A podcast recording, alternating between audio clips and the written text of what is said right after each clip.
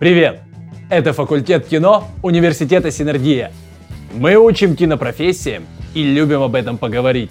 Слушай наш подкаст, подписывайся и узнай, как сделать карьеру в киноиндустрии.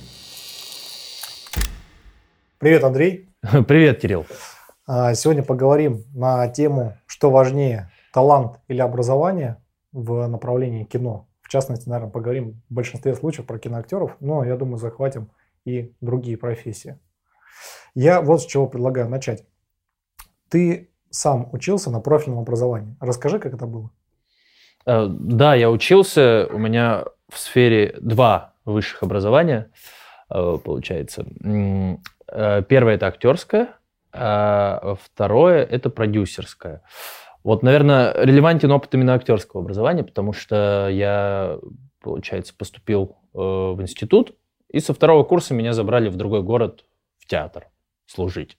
И, собственно, я пришел в театр, у меня за плечами было три семестра образования. Ну, какая-то база была, но типа три семестра, и люди приходят после восьми семестров, да, круглосуточного обучения в театральном такая специфика, что ты там с утра до вечера.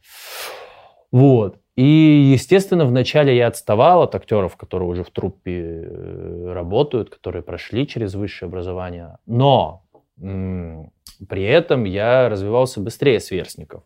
Ну, общей массы, так скажем. Кто-то, конечно, э, и в институте быстрее развивался.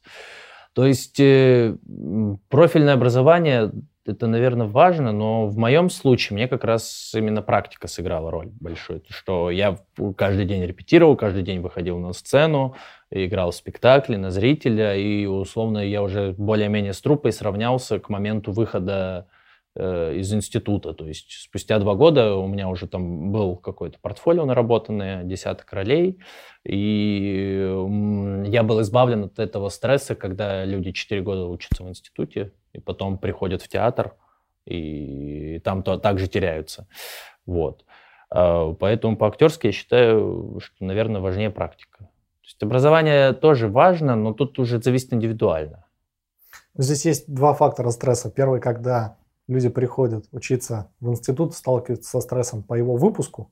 Угу. А второй стресс-фактор это когда ты только приходишь работать и совершаешь определенную череду ошибок, благодаря которой ты зарабатываешь эти навыки. Ну, то есть, условно, ты, когда пришел с небольшой базой э, служить в театр, ты, очевидно, совершал большее количество ошибок, чем э, те люди, которые пришли с полноценным образованием. Конечно. Это же тоже стресс. А может ли быть эта ошибка фатальной и закрыть тебе в целом дорогу дальше служить в театре. Но э, это да, примечательный момент, потому что когда я э, только приехал, и мне дали сразу же большую роль.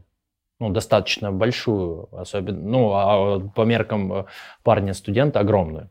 Вот, и она была, это очень сложно, это военный спектакль, то есть это и эпоха, и обстоятельства, и в целом спектр чувств, которые я не знаю, да, то есть там под обстрелами, там умирают друзья, давай, ну, то есть э, сложная гамма эмоций.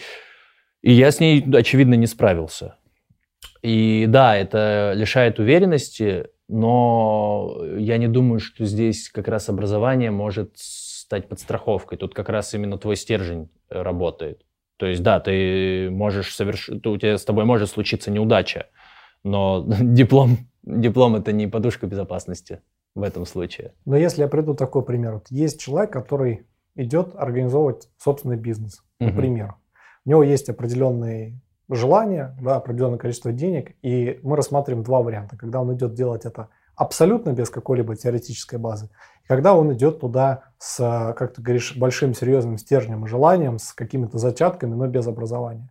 Потерять все в случае предпринимателя – равносильно, скорее всего, никогда больше не начать карьеру. И здесь мы оцениваем риски в деньгах. Здесь достаточно просто понять, насколько образование эффективно. Если ты не знаешь основ менеджмента, HR-менеджмента, маркетинга, экономики, то с большей долей вероятности, какая бы ни была крутая идея твоего бизнеса, он просто прогорит, да, и ты не получишь ничего.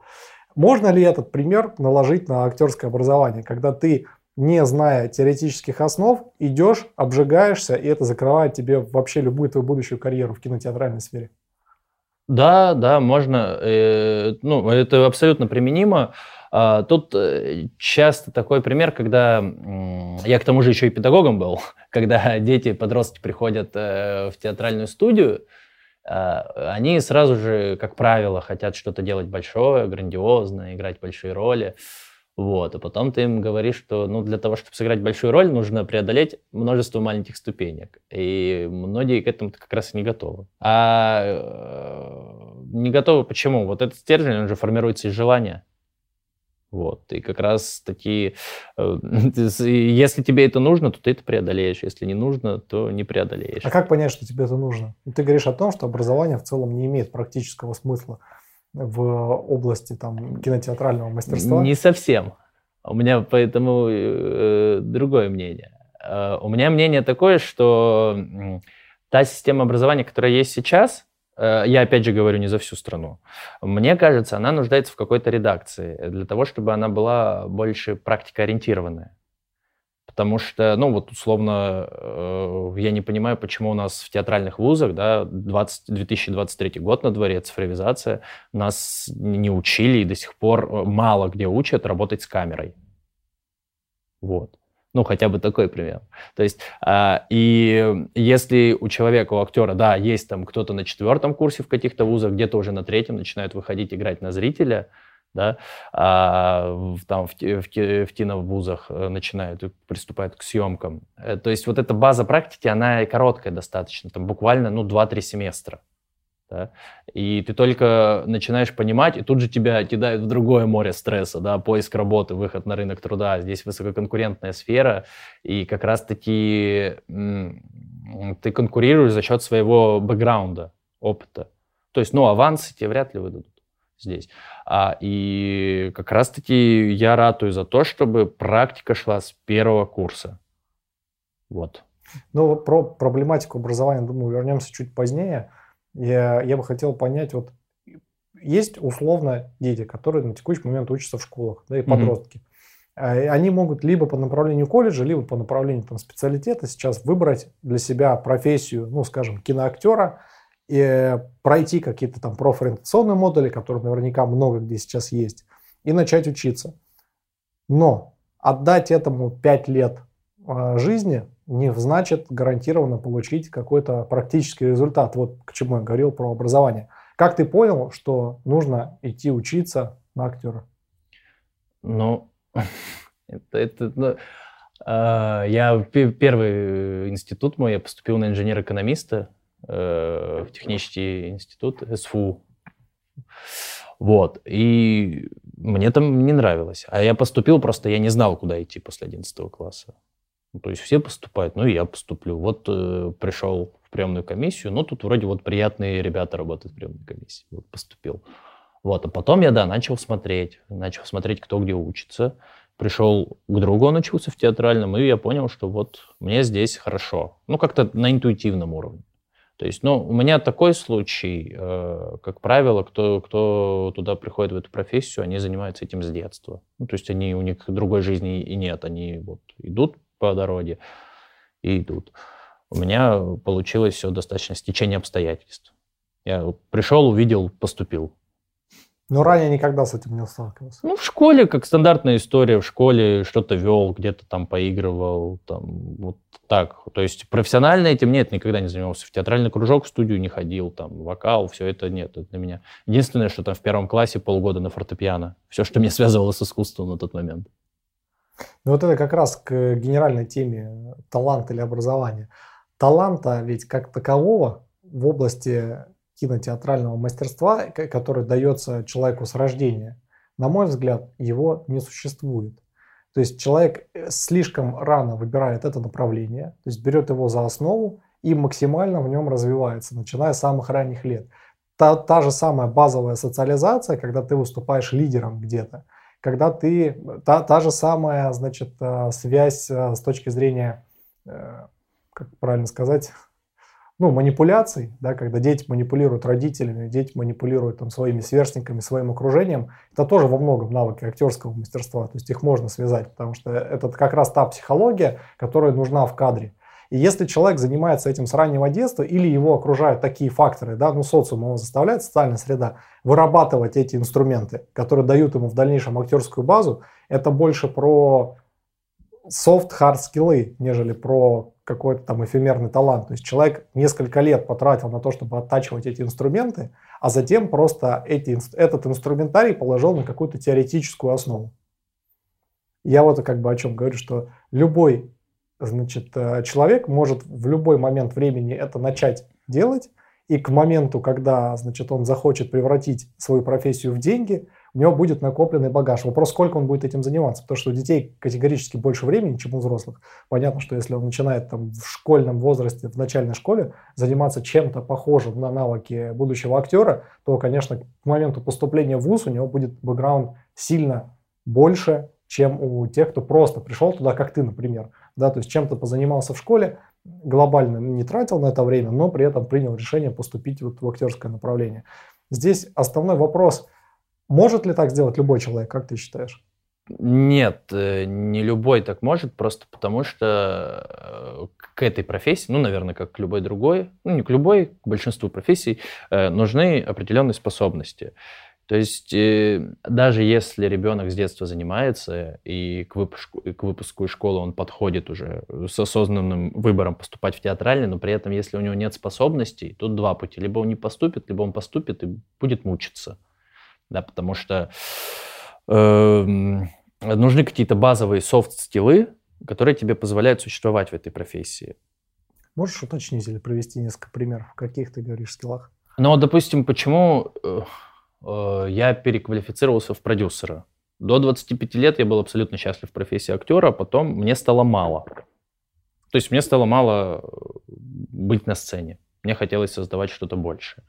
И, наверное, э, вот этот э, один из стилов, который, ну, может это быть и не стил, как назвать, именно довольствоваться э, вот своей профессией.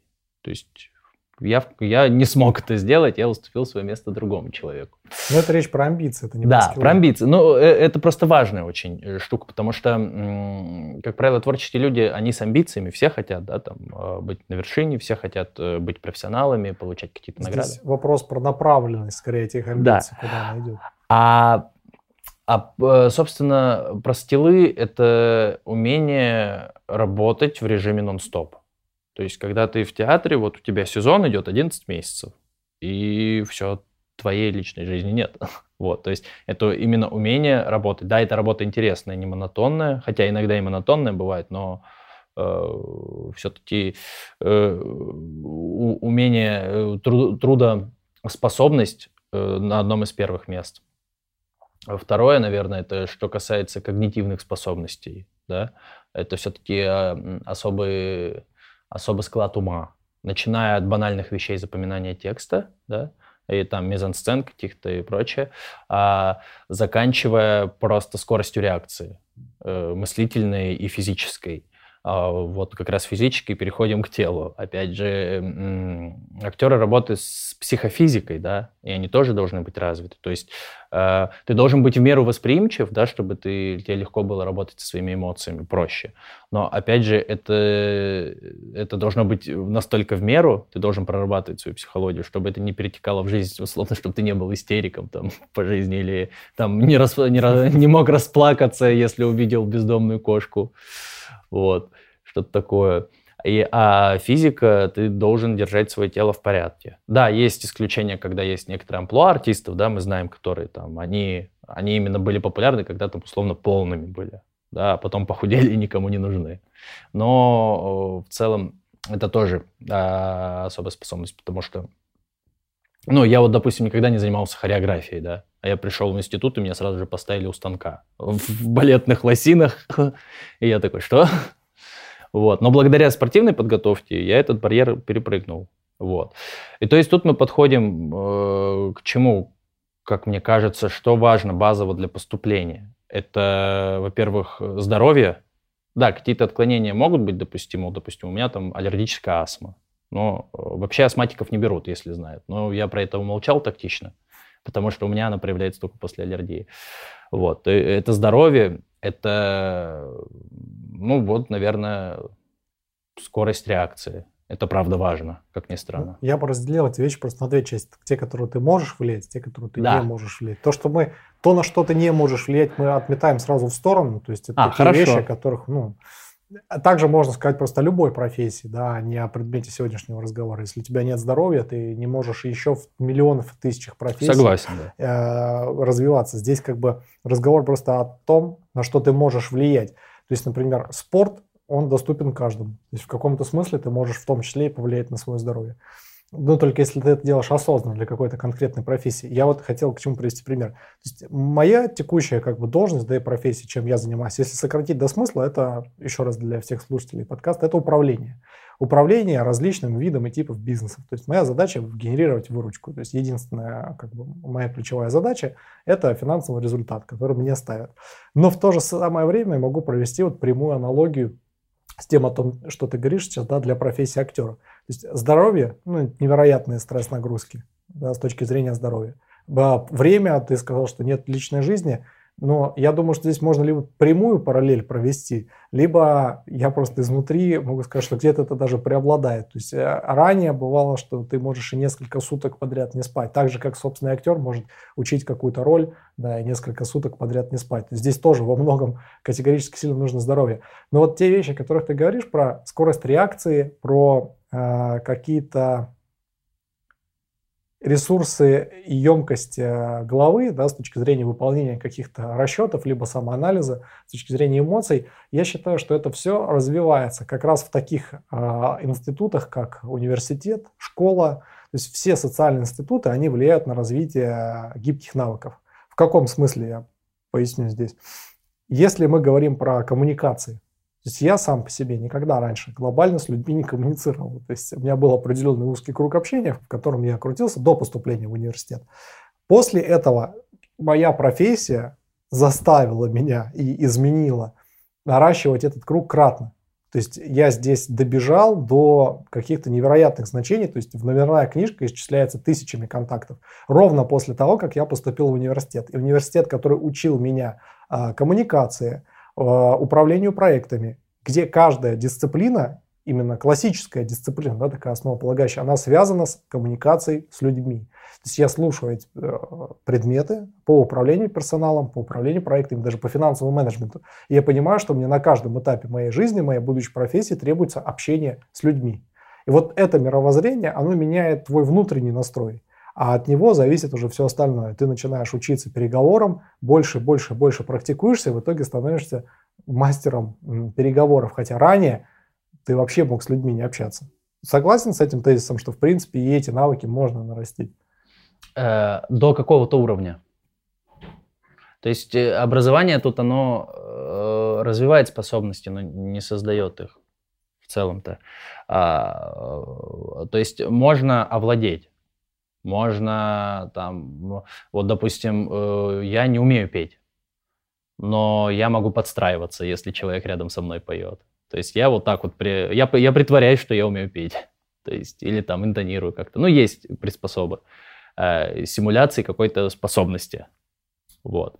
А, но какие-то базовые вещи, они все-таки э, закладываются, возможно, они приобретенные, да, но как-то в более раннем возрасте. Наверное, но ты никогда не учился пить? Э, ну, я не учился, согласен. Ну, учился уже, когда поступил. Вот. То есть не до 19 лет нет. Ну, ну, уроки пения не в счет в школе. Вот. Но какие-то вещи закладываются, наверное, когда формируется психоэмоциональный интеллект. Вот. Наверное, на более ранних стадиях. Вот. Но и опять же, э, я не знаю, как это влияет, но вот условно, если возьмем генетика, опять же, да. То есть э, возьмем, допустим, пример футбол. Очень часто у, отцов, у детей футболистов действующих, да, у них дети тоже становятся спортсменами. Вот. Но вот тут вопрос, тут влияет то, что у них родители просто подкованы в этой теме или все-таки генетика? Ну, конечно, это же не, это не репрезентативная выборка. То есть нету какой-то четкой статистики, что у каждого отца, который был футболистом, ребенок становится там успешным в определенном виде спорта. Здесь скорее влияет просто человек так научился жить, постоянно, значит, э, заниматься спортом. Для него это правило. Естественно, в его семье это правило будет продолжаться, в том числе это ретранслироваться на детей. Либо ребенок самостоятельно смотрит на родителей и ретранслирует на себя какие-то вещи. Здесь э, речь скорее не о генетике. Понятно, да, генетика может влиять, но то, вот, о чем ты говоришь, все, что касается мастерства актера, оно не на генетическом уровне, оно заложено где-то в раннем возрасте, то есть это мое четкое убеждение, и это можно достать из Но человека. Да, вот как раз э, я говорю не, то, не о том, что вот 100%, я говорю о повышении вероятности. То есть, да, если ты из семьи спортсменов, у тебя более высокая вероятность стать спортсменом. Да, если ты из семьи, которая увлекается какими-то видами искусств, не обязательно, да, там, актерским, то, ну, у тебя э, больше возможностей состояться в культуре. То есть это тоже влияет, там, твое окружение. А по поводу, да, формирования навыков, есть такая штука у детей, называется мимикрия. То есть и дети, ну, наверное, до там, прохождения подросткового возраста, они очень ей подвержены. Они постоянно ищут ориентиры, на э, которым они идут. И то есть под них подстраиваются. Э, и, возможно, да, вот ты, ты говорил ранее про манипуляцию, да, про все эти уловки, про обманы. Дети же очень смешно наблюдать, как дети учатся обманывать первый раз, да. Вот, это же...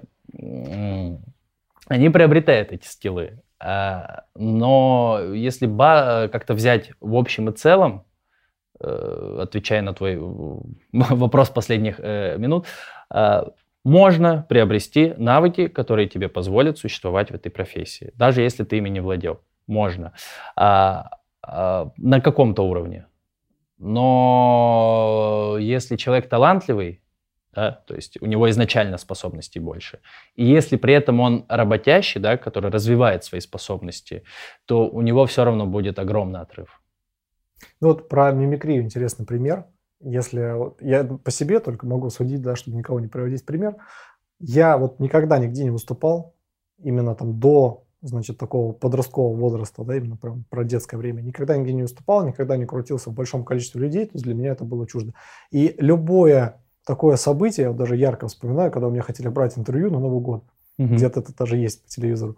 И где я просто стою весь зажатый и скованный, потому что камера, какие-то вопросы, люди вокруг. То есть для меня это было абсолютно неинтересно. И вот несколько лет спустя, почему говорю про мимикрию, что как раз во всех школах переговоров, которые есть, и я прям самый один из самых активных, наверное, слушателей всех техник, книг там, и так далее, потому что мне это очень нужно в работе. А, я, наверное, перешагнул даже какой-то уровень маленьких детей, вот как раз-таки в мимикрии. Это четко видно, я сталкиваюсь с этим каждый день. То есть при общении с партнерами, при общении с коллегами, иногда даже проскакивают при общении с друзьями. То есть настолько этот навык четко въелся мне вот в голову до уровня мышечной памяти, что сейчас подстройка под определенный тип людей, она выглядит ну, максимально простой. То есть если мне это необходимо, достаточно там 5 минут изучения материала, то есть наблюдения просто за человеком, для того, чтобы полностью скопировать там всю эту фактуру. Вот я могу стать актером с такой базой? Ну, э, то, что ты умеешь мимикрировать и подстраиваться под обстоятельства, это свидетельствует о одном, наверное, из главных навыков актера. Это гибкая психофизика.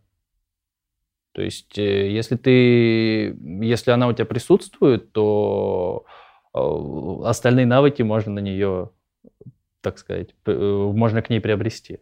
То есть именно техники и прочее. То есть Но это... ведь у меня ее не было. Откуда она взялась? А может быть, ты ее не видел? То есть и у, у тебя не было моментов, в которые она могла проявиться раньше. То есть, ну, вот так вот, если посмотреть на окружение, да, плюс-минус общество, оно везде там. Тем более мы с тобой там из Сибири, да, ты из Омска, я из Красноярска. Вот, если взять вот так вот и посмотреть там на одноклассников, да, потом на однокурсников, ну, плюс-минус общество складывается одинаково, да, ну, по группам делится. А, вот, и, собственно, вопрос – но ты же можешь четко вот понять, кто, допустим, э, из твоих э, однокурсников и одноклассников мог бы там, допустим, руководить проектами, а кто бы точно не мог, или кого бы можно было бы научить. Я считаю, что любого человека можно научить. Это вопрос времени. На каждого человека будет затрачено определенное количество времени. Кто-то может учиться до старости и так и не добиться того результата, который необходим а кто-то может овладеть этим там, буквально за год и все эти навыки очень быстро впитать. Но, опять же, я здесь склоняюсь не к тому, что чем больше количество практики будет у этих людей, тем больше количество проектов он сделает, тем быстрее он дойдет до уровня хорошего там хеда каких-то проектов. Нет. А, нельзя их вообще допускать к управлению проектами, пока они не основят теоретическую базу, потому что они потратят очень много чужих денег. Огромное количество. Это недопустимо. И это ровно так же, как а, недопустимо там, на съемочную площадку выставлять там непрофессионального человека, который может запороть огромное количество материала, соответственно, опять огромное количество денег. Я сегодня все буду сводить в деньги. Значит, а, да, конечно, на любого человека в моем окружении можно посмотреть и сказать, ну, кто из них быстро сможет дотянуться до уровня управления проектами, кто нет. Это с двух, двухсторонний вопрос. Учитель и мотивация. То есть я направлен только на вот эти две вещи. Если есть качественный учитель, именно качественный, который не просто имеет за плечами какой-то серьезный опыт, но может этот опыт быстро и дозированно передать другим людям. То есть это вот качество именно преподавания, навык преподавать. И второй как бы, момент – это желание человека, который это воспринимает. Если у него нет желания, если ему это действительно неинтересно, если его сама цель не управлять проектами, чтобы управлять проектами, он, конечно, никогда этого не достигнет. Он может учиться до старости. Хорошо, тогда сейчас немножко такой э, пример, возможно, он приведет к полемике. А, то есть э, ты считаешь, что э, можно научить вопрос во времени и, ну, и конечном качестве, да? Да. Хорошо. А, если можно научить любого человека делать любую вещь, правильно? Или мы конкретно сейчас про кино говорим и про актерское? Да, попробуем про любые вещи. Про любые. Ну, то есть можно научить любого человека делать что угодно, вопрос во времени. Да. Хорошо. И желание. И желание. А, хорошо. То есть вот сейчас о, очень быстро развивается искусственный интеллект чат-боты и прочее, да, там GPT. Угу. То есть, по идее, э, как по мне, а, если можно научить любого человека, то можно научить нейросеть, да, искусственный интеллект. И если искусственный интеллект э, можно научить, то значит она способна заменить э, любого человека на любой позиции. Вот, собственно, у меня вопрос.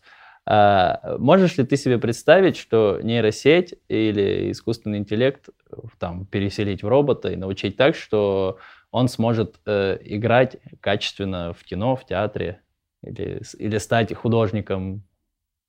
Когда до этого дойдет техническая возможность, я могу себе это представить. Ну, то есть, если говорить про художников, да, на текущий момент концепт-арт можно заменить практически полностью уже на тех, на тех инструментах, Тут... которые есть сейчас, то если у этого существа нейросети будет возможность пластики, возможность мимики и возможность интонации, этого будет вполне достаточно, загрузив туда определенный массив данных, чтобы это обучилось и могло передавать эти эмоции. Тут важный момент. Э, э, нейросеть, она обучается на уже сделанном. То есть сама она придумать ничего не может. Это все лишь компиляция. Ровно вот. так же, как и кино. А, э, и любые не, спектакли. А, не совсем. Просто тут такая штука, что когда человек рождает эмоции, он рождает энергию. А энергия, она всегда новая. Вот, потому что она исходит от конкретного человека в конкретную секунду. Вот.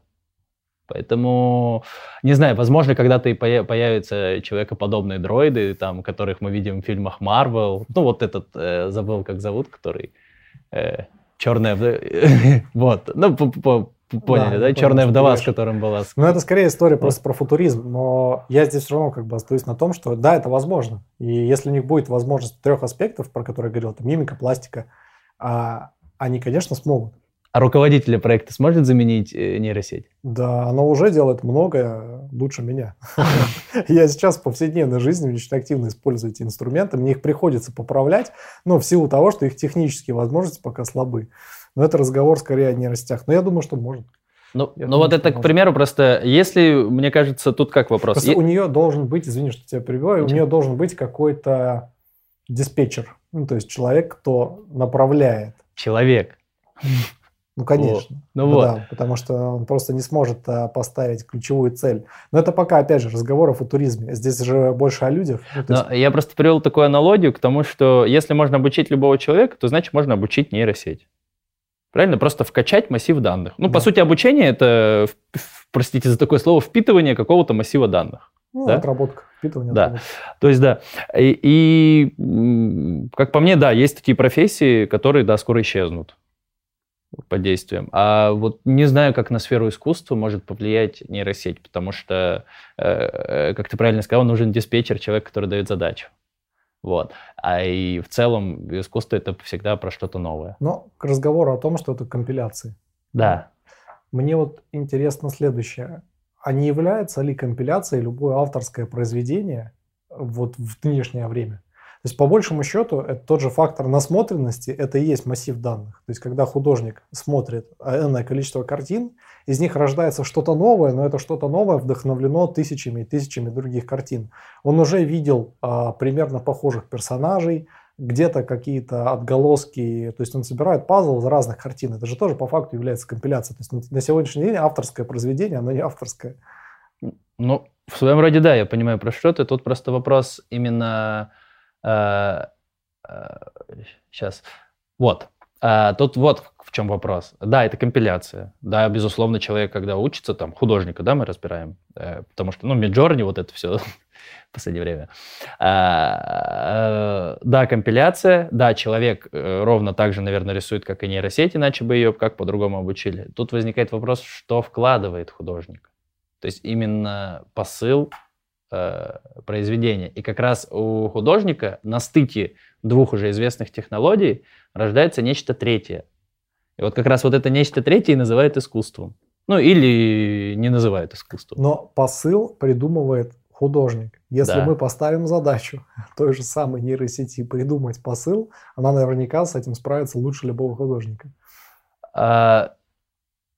И этот посыл будет восприниматься другими людьми за правду. Ну, то есть, э, потому что каждый человек будет ассоциировать этот посыл с картиной. И чем больше таких людей, тем эта правда серьезнее укореняется в головах людей, понимаешь? То есть, любой посыл можно поменять. Можем взять суперизвестную картину, предоставить ее выборке людей, которые никогда ее не видели. Никогда. И рассказать им про определенный посыл. А они будут свято в него верить. Ну, просто потому, что о других вещах они никогда не слышали на мой взгляд, здесь такая субъективная история про посылы. Но она просто чувствуется на каком-то не, нелогическом уровне.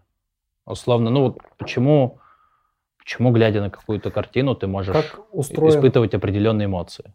Вот, э, сейчас возвращаясь к той связке, мы, кстати, до сих пор, получается, говорим о том, что любого человека можно чему угодно научить. Как устроена человеческая голова? Она представляет собой некую сферу, значит, и чем меньше его объем знаний, тем больше в этой сфере таких замыленных пробелов. То есть человеческий мозг, сам себя защищая от того, что он мало чего знает, затыкает эти дырки чем-то непонятным, и а ты просто об этом не думаешь. Ты просто не думаешь, что ты чего-то не знаешь. Эта сфера, она всегда закончена, она всегда в форме идеального, ну, в форме идеальной сферы. В ней нет никаких дырок.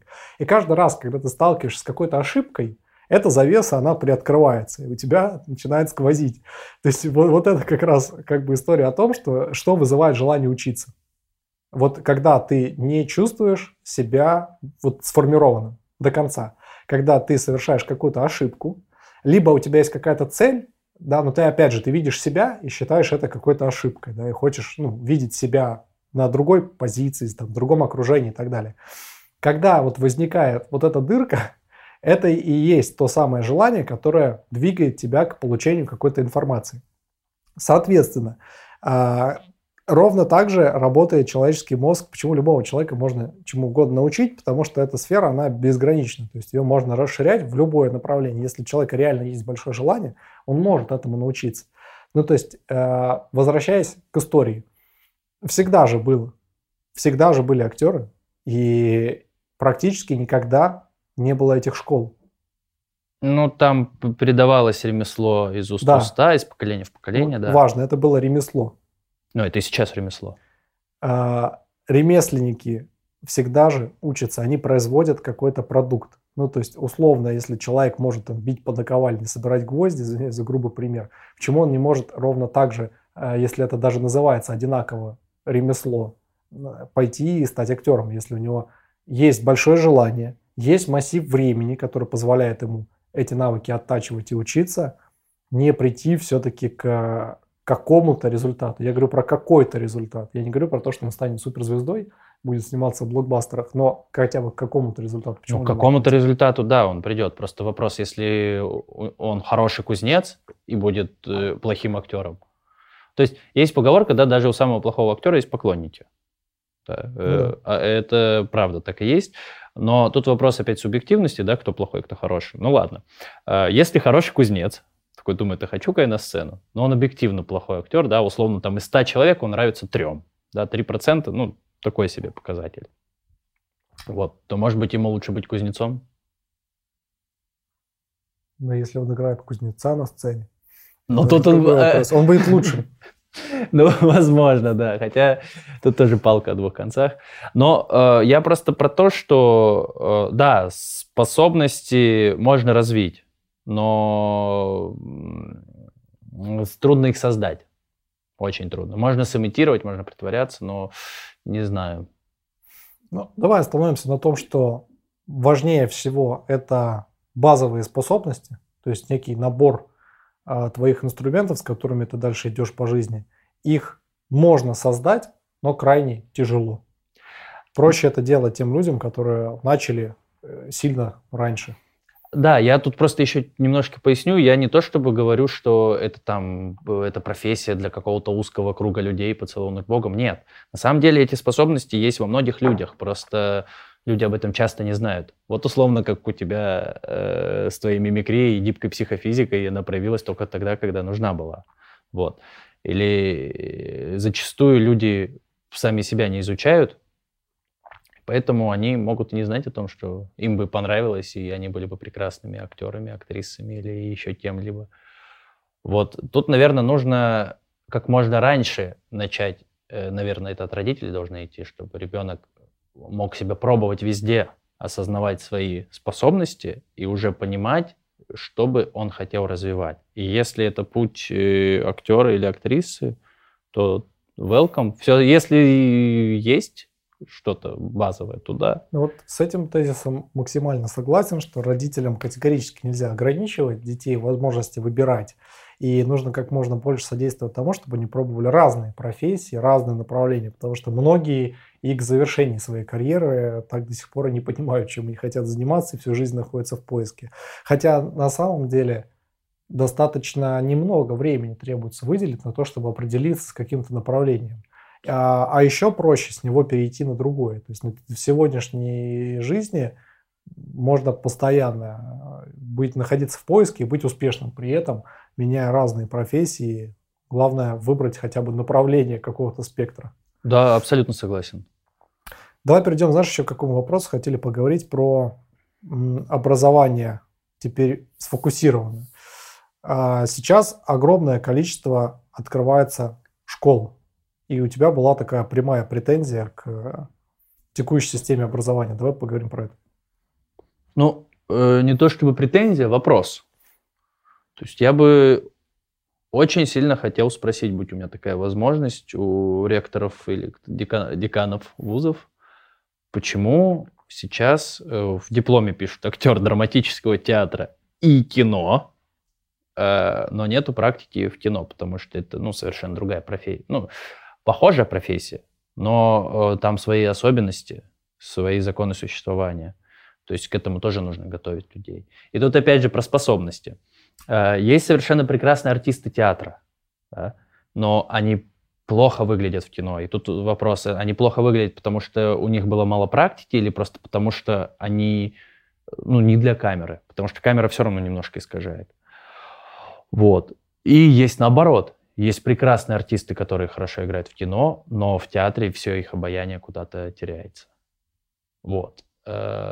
И мне кажется, в современной системе именно образования актеров э, должен присутствовать синтез и какое-то, наверное, модульность, да, чтобы у условно у студентов была возможность попробовать набить свои первые шишки, да, как э, ты говорил ранее, не, не тратить чужие деньги на съемочной площадке, А сделать это в стенах э, института, университета, где ему, если что, подстелят соломку педагоги. Но э, вот такой бы вопрос я бы, наверное, задал что почему в 23 году мы не соответствуем времени. Ну, на самом деле, эта прогрессия есть. Может быть, э, ты основной пример приводишь со своего личного опыта, как ты учился в университете. Но хотя бы, если не могу говорить сейчас за всю Россию, но если брать Москву, то материально-технические возможности университетов, э, как частных, так и государственных, они на сегодняшний день, они восхищают. Ну, то есть это то оборудование, которое непосредственно используется на съемках, на киноплощадках. Это невероятный массив там декораций, да, то есть которые там бесконечные павильоны съемочные, которые, к слову, не то чтобы не перегружены туда, не лучшие студенты попадают туда, любой студент может прийти эти навыки отрабатывать.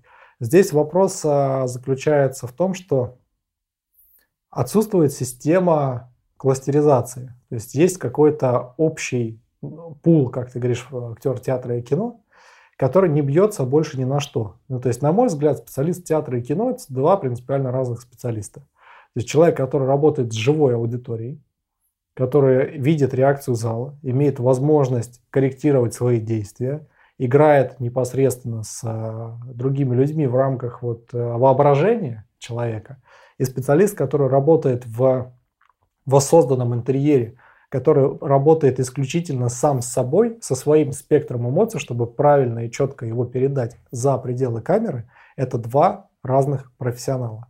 И вот об этой как раз системе я говорю, единственное, что на текущий момент не хватает, это четкого разделения артистов театра и артистов кино, потому что это абсолютно разные миры, на мой взгляд. Что ты по этому поводу думаешь? Ну, про то, что, да, разные специфики, ну, примерно как с хирургами, да, там. Ну да, да. Вот. А, но база, база все-таки она одна, именно воспитание ключевых э, навыков, способностей. Ну, здесь я согласен. Это да. ровно так же, как есть на юридических направлениях. Ты два года учишься по да. э, стандартному направлению, а дальше идешь либо в уголовное, либо в административное право.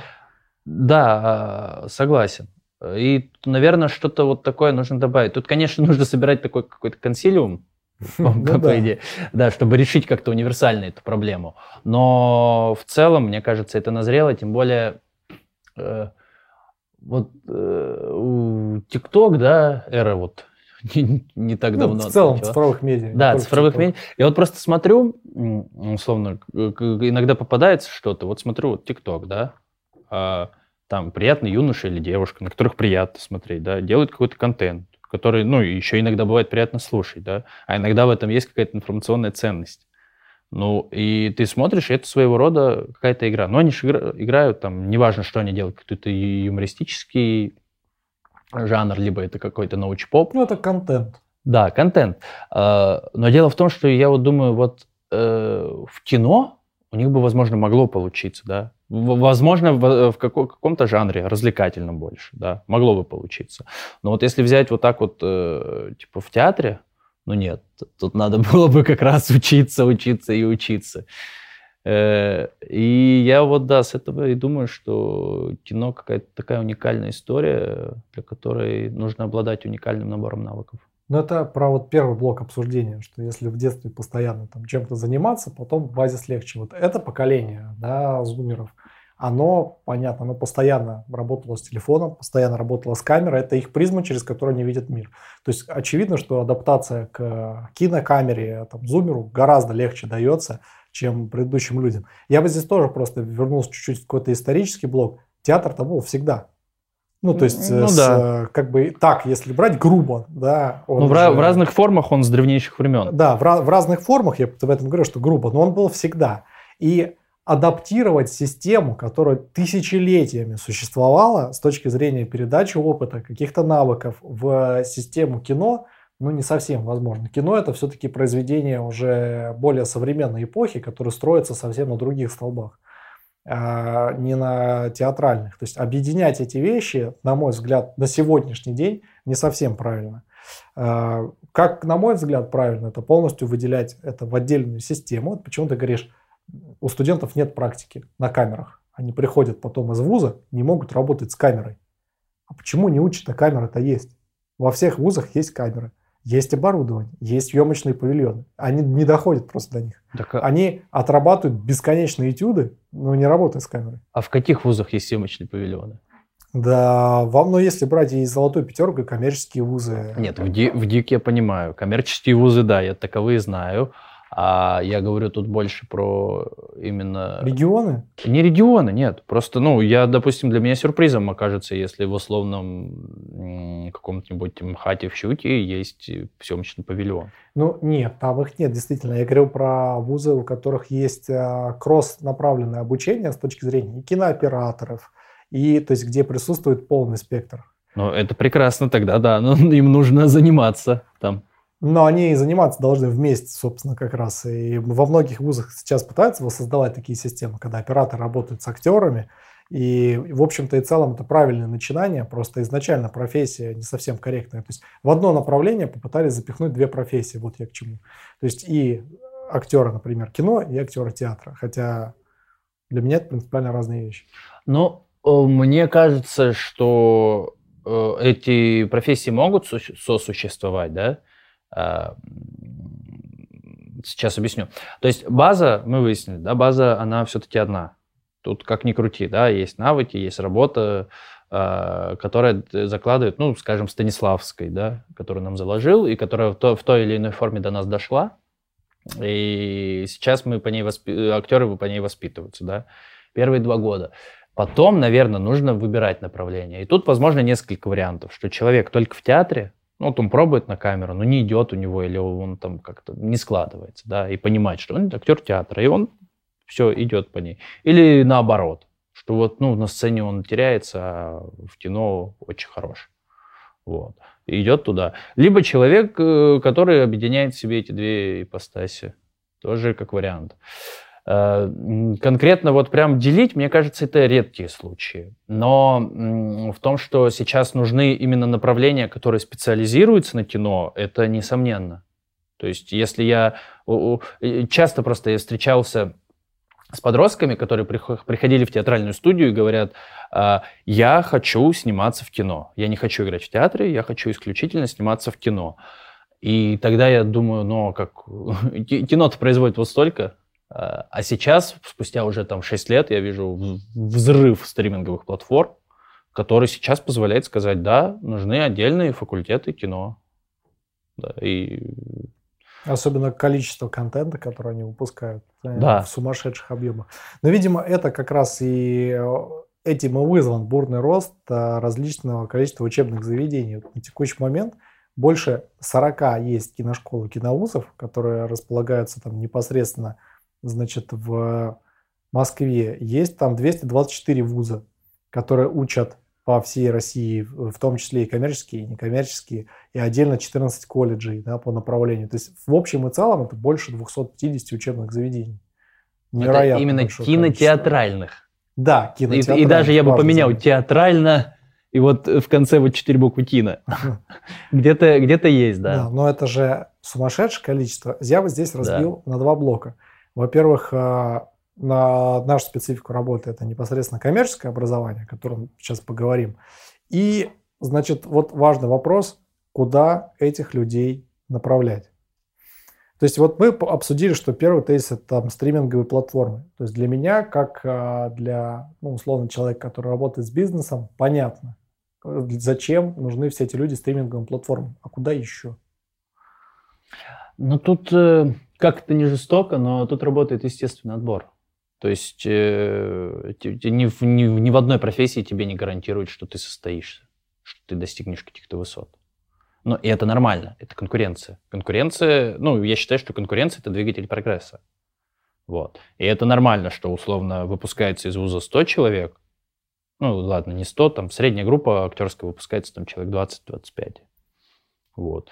Ну, из них по статистике там 5%, 5 человек не идут, 3-5 не идут вообще дальше в профессию.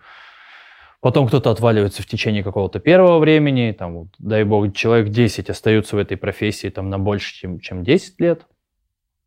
И, ну, ну, два, возможно, добиваются каких-то заметных высот. Ну, и это нормально, так плюс-минус везде. Вот. А, э, и я как считаю, Да, вузы есть, есть киношколы, коммерческие киношколы. А, но чем больше людей будет заниматься этой сферой в России, да, э, чем, тем быстрее мы достигнем какого-то качественного показателя. А, объясняю почему. Потому что чем больше людей будет пробовать, тем больше будет возникать прецедентов и накапливаться опыт, да, какая-то база знаний общая. А, и тем быстрее мы сможем выходить на какие-то уровни, высоты и развивать ну, Я отрасль. бы здесь больше хотел раскрыть вопрос, куда идти э, человеку после поступления, после выпуска, точнее, с актерского направления. Просто актер всегда в центре кадра. Э, на нем всегда сфокусирована любая кинолента, но это какая-то доля съемочной площадки. Ну, то есть это же 5, угу. ну, 10 максимум процентов, смотря от э, проекта к проекту не приходится, но до 10 процентов занимают актеры. Все остальные, там 9 десятых э, людей на съемочной площадке не имеют никакого отношения ни к актерам, ни к актерскому образованию. Нет, вот здесь к актерскому образованию чуть не наврал. Значит, э, львиная доля тех людей, кто сам не хочет играть в кадре, но полностью понял это, эту систему, он же может идти в управление, и не только в управлении, но и в сопровождении, в организацию съемочных всех этих картин. И те дети, которые потом перегорают, уже не хотят сниматься в кино, находят себя систематически на съемочных площадках в разном виде профессий. Так, также, в частности, на каждого актера на съемочной площадке приходится от трех-четырех человек, которые сопровождают его игру. Это и люди, которые подбирают актеров, и те люди, которые работают с актерами, репетируют, помогают им правильно там выглядеть, помогают им вживаться в роли, читать текст. Это же все тоже сопровождение. И этими людьми не, мож, не могут стать люди с рынка или с каких-то факультетов иных, да, не связанных с кинотеатральной сферой. Это как раз все те же актеры, которые просто не пошли играть в кино, но mm. нашли себя в абсолютно другом как месте на съемочной площадке. Так, ну если мы не берем сферу кино, то да, путей на самом деле много. Вот если возьмем, а, ну, мы актерский сегодня за, за пример берем, давайте актерский возьмем. Э, то есть э, э, обучение актерскому мастерству развивает множество навыков, да. Опять повторюсь просто, память, развитая речь, публичные выступления, скорость реакции, э, да, про скорость реакции там можно и физической, да, и эмоциональной, и интеллектуальной, потому что на сцене происходит множество разных вещей, и нужно как-то на них реагировать. Это какой-то культурный уровень поднимается, насмотренность, начитанность, да, а насмотренность и начитанность э, имеют прямое влияние на какое-то нравственное развитие и в целом на, э, э, так сказать, э, художественное... А? На окружение. Окружение, да, и художественное восприятие мира, я вот хотел сказать. Окружение, опять же, да, окружение, э, это вот тут очень хорошо поступать в колледже, потому что как раз самый опасный период времени, да, когда подросток может наломать дров, он находится в культурной обстановке. Понятное дело, да, что подростки и там и везде разные бывают, но мне кажется, это хороший способ обезопасить и с пользой провести время. Э, если говорить там про развитие тела, да, то хореография, сцен движения, да, на сцен движения какие-то базовые навыки акробатики, группировок и прочее. То есть это все развивает тело. И, то есть мы получаем, как у древних греков, развитие ума, души и тела. Да? Это вот э, э древние греки считали, что в этом гармония. Я, кстати, видел множество живых примеров э, блестящих ну, не только карьер в разных направлениях, но и в целом, как люди относятся к своей жизни, к своим жизненным позициям, к выбору рабочих мест, которые начинали как раз с среднепрофессионального образования? Да, а, мне кажется, что сейчас, в принципе, молодеет рынок труда. А, это тенденция. Рынок труда молодеет. То есть я знаю множество примеров, когда дети уже с 15 лет, с 14 в интернете начинают как-то зарабатывать. Но если возвращаться, куда идти? Выпускнику кинотеатрального вуза, конкретного, допустим, актерам, так куда угодно, где не требуется там навыков, допустим, как у врача, там, спасателя узкопрофильных. То есть, ну, очевидная ветвь развития – это продюсирование, да, не только в кино, то есть продюсирование чего угодно. Это event manager, менеджмент, то есть вообще event индустрия любая. Это какие-то публичные выступления, да, ораторство. Ну, политика, да, мы же видим примеры. Вот. Э, что еще? Педагогика. Да, знаю множество хороших педагогов, у которых просто, ну, либо по их желанию они не захотели, либо просто не сложилась как-то карьера а, артистов. Вот. Э, что еще есть такое? Журналистика. Да, сейчас э, на Ютубе можно снимать, как раз все навыки пригождаются. Ну вот уже пять таких сфер назвал, что еще. Ну а в целом, в целом YouTube направление, там же огромный жанр. Да, ты, ты можешь... Но мне кажется, я думаю, что он Или гораздо это... шире, чем а, тот перечень, потому что продюсирование во многом это аспект менеджмента. Да. да, это новая профессия, но это аспект менеджмента. Да. И в целом все, что касается навыков базовых актера и менеджера, они очень похожи. То есть стрессоустойчивость невероятная. То есть э, тот, то количество стресса, которое есть у актеров, оно сравнимо с э, количеством стресса там, э, серьезных менеджеров. И они же проходят через это, причем в достаточно юном возрасте, как правило, в вузах, угу. да, либо СУЗах. Соответственно, это хорошая база для менеджмента. Дисциплина – идеальный кандидат. Да, то есть, опять же, под э, дисциплинированность, ответственность, отношение к продукту, потому что по факту, когда ты актер, ты играешь в какой-то там кинотеатр, либо в киноленте, либо в театральной постановке, ты же отвечаешь головой за тот продукт, который э, ты предоставляешь людям. Поэтому мне кажется, что вообще, в принципе, сфера менеджмента достаточно просто доквалифицироваться до определенной категории продуктов, либо направления, где ты работаешь. И это будет прекрасный базис, а менеджмент есть везде. Во всем мире, в любых направлениях, в любых компаниях требуется хороший, качественный, квалифицированный менеджер. Ну, вот да, очень э, хорошо ты так разложил, да. Я подумал, что на самом деле э, э, очень... Может быть, теперь менеджмент надо вводить программу актерского мастерства. Вот. Э, да, и про продажи. Огромная сфера продаж. Ну, продажи, да, это в принципе торговля, это как бы носитель всей экономики, не, не только в России, но и во всем мире. Но продажи все-таки более такая тонкая история. Это тоже искусство. И согласен. В какой-то степени. Они достаточно тяжелые, и уровень стресса, который есть там, далеко, наверное, не каждый актер видел. Но опять же, смотря про какие продукты компании мы говорим, но там очень большой спектр выгорания. Как правило, там не задерживается больше 30 лет, а как ты говоришь, рынок труда молодеет, и находясь к 30 годам на должности, связанной с непосредственными продажами, а не управлением ими, это, как правило, уже закат карьеры. Поэтому здесь скорее лучше выбирать менее, более, точнее, щадящие профессии, которые больше подходят актерам. А, собственно, обсуждаем постоянно, значит, с различными работодателями а, дефициты в тех или иных позициях на рабочих местах. И каждый раз, вот сталкиваясь с а, какими-то кинопродакшенами или продюсерскими центрами, которые производят контент, есть вот три ключевые особенности, которые постоянно находятся в дефиците. Это хорошие квалифицированные актеры, с которыми не нужно, им не нужно объяснять, что требуется делать на съемочной площадке, им не нужно объяснять, как играть роль, какую роль, они просто приходят и делают. Таких категорический дефицит.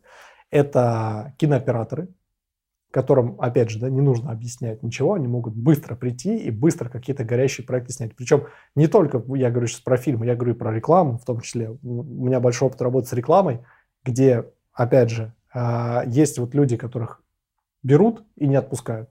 То есть они являются прям командными игроками, не как проектная структура. Так бывает чаще всего в крупных а, агентствах, которые занимаются рекламой. А, и это продюсеры. Ну, опять же, возвращаясь к менеджменту, невероятно серьезная база, которая нужна. И вот как ты считаешь, где есть на текущий момент наилучшие примеры вообще каких-то школ или о которых ты слышал, где вот учат или есть выходцы? Лучше, наверное, про живых людей. А есть ли живые люди, в которых ты знаешь, актеры, операторы, продюсеры, а, и где они учились? Слушай, мне кажется, э, мне кажется, здесь нужно говорить не про конкретные фамилии, а про школы, да, потому что вот, допустим, у нас кинооператоров учат там вот буквально два вуза в Москве, я знаю, э, помимо. Э, это в ДИК, да, и в основном выходцы оттуда. А, в, в Амхате, в ДИТИСе у нас учат на продюсеров. Есть еще, да, есть частные вузы, какие-то киношколы, где тоже учат, но в основном я на своей практике сталкивался с ребятами, с выходцами оттуда. Вот я просто о чем, почему я спросил. Если есть вот определенная выборка учебных заведений, где, mm-hmm. в принципе, они являются основным потоком кадров для индустрии, то ли они не осознают свою ответственность и влияние на рынок, то ли у них нет просто каких-то физических или технических возможностей это регулировать. Ведь вся индустрия кинотеатральная, она напрямую зависит от учебных заведений, которые есть. И вот те мастодонты, которых ты назвал, которые тут больше ста лет выпускают этих специалистов, они же не могут кратно наращивать объемы. Они не могут э, быстро внедрять какие-то изменения. Соответственно, вся, как может вся индустрия расти быстро и качественно, если на уровне подготовки кадров есть некое отставание. Я, да, понял, о чем ты. Э, тут есть какая штука, что у этих вузов, у них есть история. Вот ты сказал, да, там, ну, около столетняя, плюс-минус. А у них есть история, у них есть школа, у них есть традиции. И такая классика образования. Но вот это дилемма на самом деле, и очень много споров вокруг нее ведется. Да. А стоит ли давать... Есть две основных стороны. Одни говорят, что мы даем студентам классическое образование, да, а, а условно плохому они научатся уже, когда пойдут на работу. Да. Мы даем классику, фундамент, а они уже на него можешь что угодно.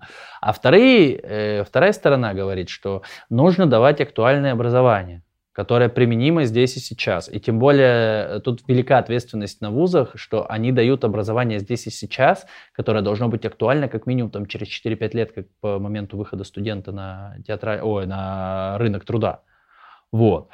Э, моя, честная позиция, она вот э, за актуальное образование. Но тут есть риски.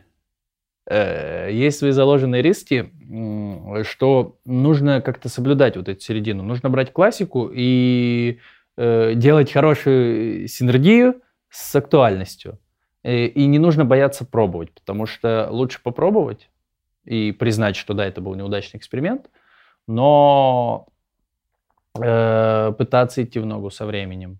И мне кажется, это моя субъективная точка зрения, что Э, в этим вузам нужно, нужно актуализировать свои программы, наверное, раз в пять лет. Сейчас очень быстрый научно-технический прогресс, и в целом вузам нужно на это обращать внимание, учитывая современные реалии, современный прогресс. Пять и... лет даже, наверное, долго. Ты мне напомнил про мое образование, когда говорил про классику и про какие-то быстро угу. применимые вещи. Вот а, у меня, значит, в в университете «Синергия» два высших образования, сейчас магистратура, третья, и, э, и больше 40 курсов.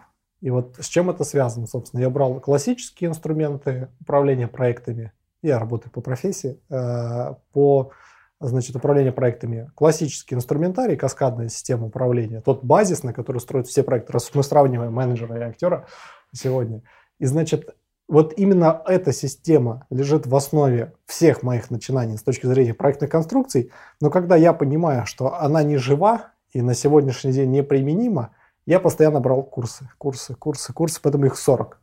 Причем это за вот буквально там 3-4 года. Невероятное количество, то есть учиться приходилось э, очень много. И я здесь вот к чему. Мне нравится подход, который был выполнен, вот опять же, в э, университете. Да? То есть это ежегодная актуализация программ, они обновляются каждый год. То есть учебное планирование подстраивается в конце каждого года заново. По крайней мере, на основных таких ключевых направлениях, которые сейчас требуются. Первый момент. Второй момент – это безумное количество монопродуктов, которые можно сверху, если тебе не хватает, добирать и доукомплектовывать. И вот, собственно, тот э, проект э, про который мы говорим сейчас, факультет кино, он э, является, наверное, таким максимально инновационным. С какой точки зрения? Мы говорили про разделение направлений. Здесь есть такая четкая фокусировка. Да? Ты специалист, актер кино, ты кинооператор и снимаешь конкретно кино, да, и ты э, кинопродюсер. кинотелевизионный продюсер. Это тот базис, о котором вот как раз мы обсудили. А про какие-то дополнительные вещи, которые нужны с текущими реалиями, да, куда тебе действительно пойти работать в текущих рыночных условиях. Вот у актера, опять же, есть прекрасная возможность работать с OTT-сервисами. Там есть четкое понимание, представление, как работать в сериальных проектах, как работать в каких-то быстрых проектах, которые развиты на интернет-телевидении, как работать с видеохостингами, то есть мы говорим про YouTube, Рутуб, да, все, любые, любые другие дружественные и недружественные площадки, которые связаны с видеохостингами. Если мы говорим про операторов, это не только кино. Почему только кино? Это и реклама, это и какие-то образовательные продукты, которые тоже требуют, требуют систематической съемки. Это любой другой контент, который постоянно потребляется пользователями. Кино – это же малая доля всего контента, который есть. Опять же, возвращаясь к OTT-сервисам, не будем называть бренды, но... Нужно, мне кажется, дать расшифровку OTT, может быть, не все а, знают. А, да, это онлайн-телевидение. Онлайн-телевидение, mm-hmm. на котором можно купить э, подписки, которого сейчас бесчисленное множество, не только на российском рынке, но и на мировом. А, стриминговые сервисы, за, опять же, которые показывают кино, фильмы, сериалы по подписке. Это ведь э, на текущий момент потенциально крупнейшие работодатели в этой сфере. И опять же, количество съемоч, съемочных процессов, которые делаются для этих сервисов, оно ну, просто зашкаливающее. То есть, мне кажется, нам порядка 60% всех павильонов, которые можно сдать в аренду, сданы конкретно под эти сервисы. И в том числе очень важно, опять же, про продюсеров. Ты можешь быть, конечно, в целом продюсером общего плана, а, и, ну, там же направлений продюсирования безумное количество. И продюсер в области образования, продюсер в области кино, продюсер в области рекламы, ивент-продюсер, да, который с ивент-менеджментом. Это широкий спектр э, компетенций. И в чем самый главный как бы тезис, который есть вот опять же у синергии, ты берешь ключевое основное образование, которое актуализированное каждый год подбивается под реалии рынка, под работодателя, но ты еще и можешь монопродуктами себя направлять то есть как трансформер, вешать э, на себя дополнительные какие-то компетенции э, к либо рыночным условиям, которые сложились на текущий момент, либо к определенным обстоятельствам. Когда, опять же, был там ковид, невероятно просто вскочил э, рынок тех, То есть это электронное образование. Безумное количество требовалось и операторов, и актеров, которые уже готовый методический материал просто начитывают в камеру и продюсеров, которые создают эти курсы. Да, и это же адаптация в рынок. И когда ты можешь быстро взять такой продукт, его употребить и деквалифицироваться, ты успеешь не только на волне успеха заработать деньги, но ты можешь и зафиксироваться в этой нише. Я считаю, вот это максимально правильный подход, который нужно поддерживать не только другим частным компаниям, но и государственным инстанциям. И я считаю, что коммуникация между вузами, должна быть постоянно. То есть должен быть некий центр экспертизы, который аккумулирует вот эти лучшие практики. Ну, просто потому, что они работают. То есть и те мастодонты, у которых есть традиция и история, это классно. Но история тоже заканчивается. И очень важно, чтобы эта история сохранялась, быть всегда в актуальной повестке. Разрабатывать совместно какие-то современные инструменты, потому что ответственность каждого учебного заведения, она лежит не только перед теми, кого они учат, но и перед всей индустрией, в общем-то и целом. И даже перед теми, кто, в принципе, смотрит кино, это все население нашей страны. Поэтому ответственность там, конечно, колоссальная.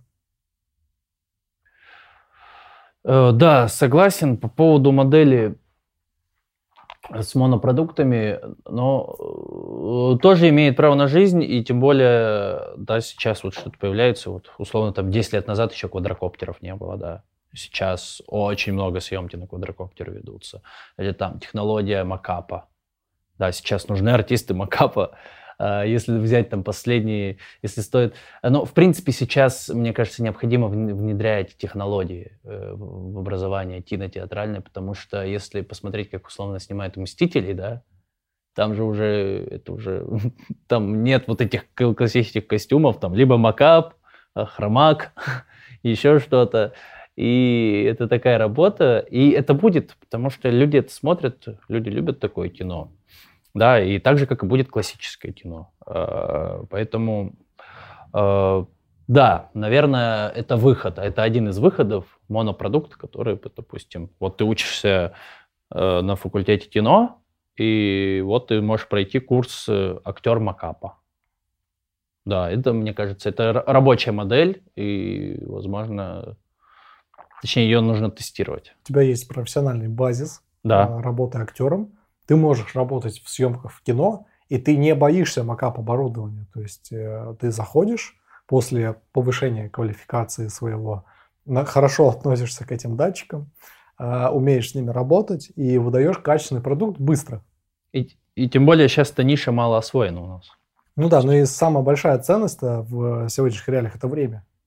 Те люди, те генераторы контента, которые делают это быстро, они, наверное, больше даже ценятся, чем те, кто делает это качественно. Потому что за качество потом отвечают просто другие люди.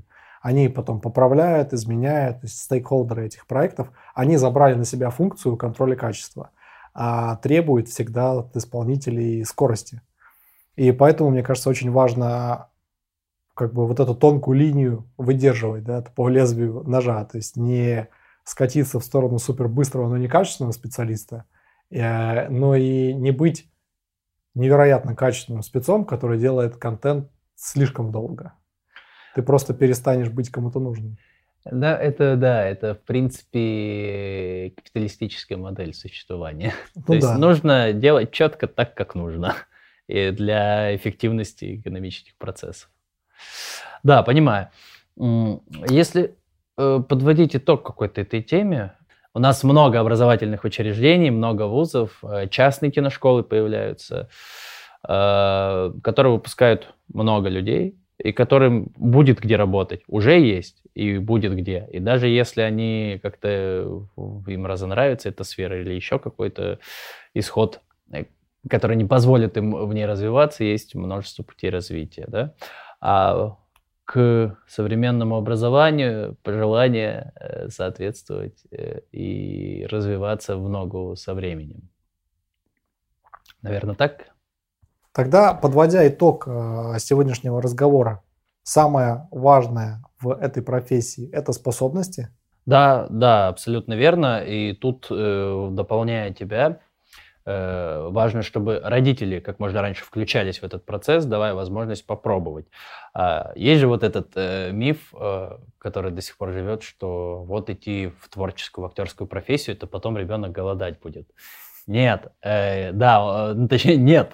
У нас много вузов, Э, много киношкол, много возможностей для пробы пера, много возможностей для получения качественного образования. И что самое важное, сейчас у нас много возможностей для того, чтобы применять полученные э, знания и навыки и получать за это хорошее вознаграждение.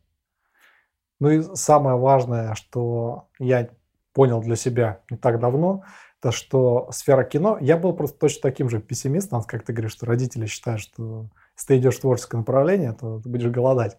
Я был ровно таким же пессимистом до того, как начал погружаться подробнее в индустрию кино.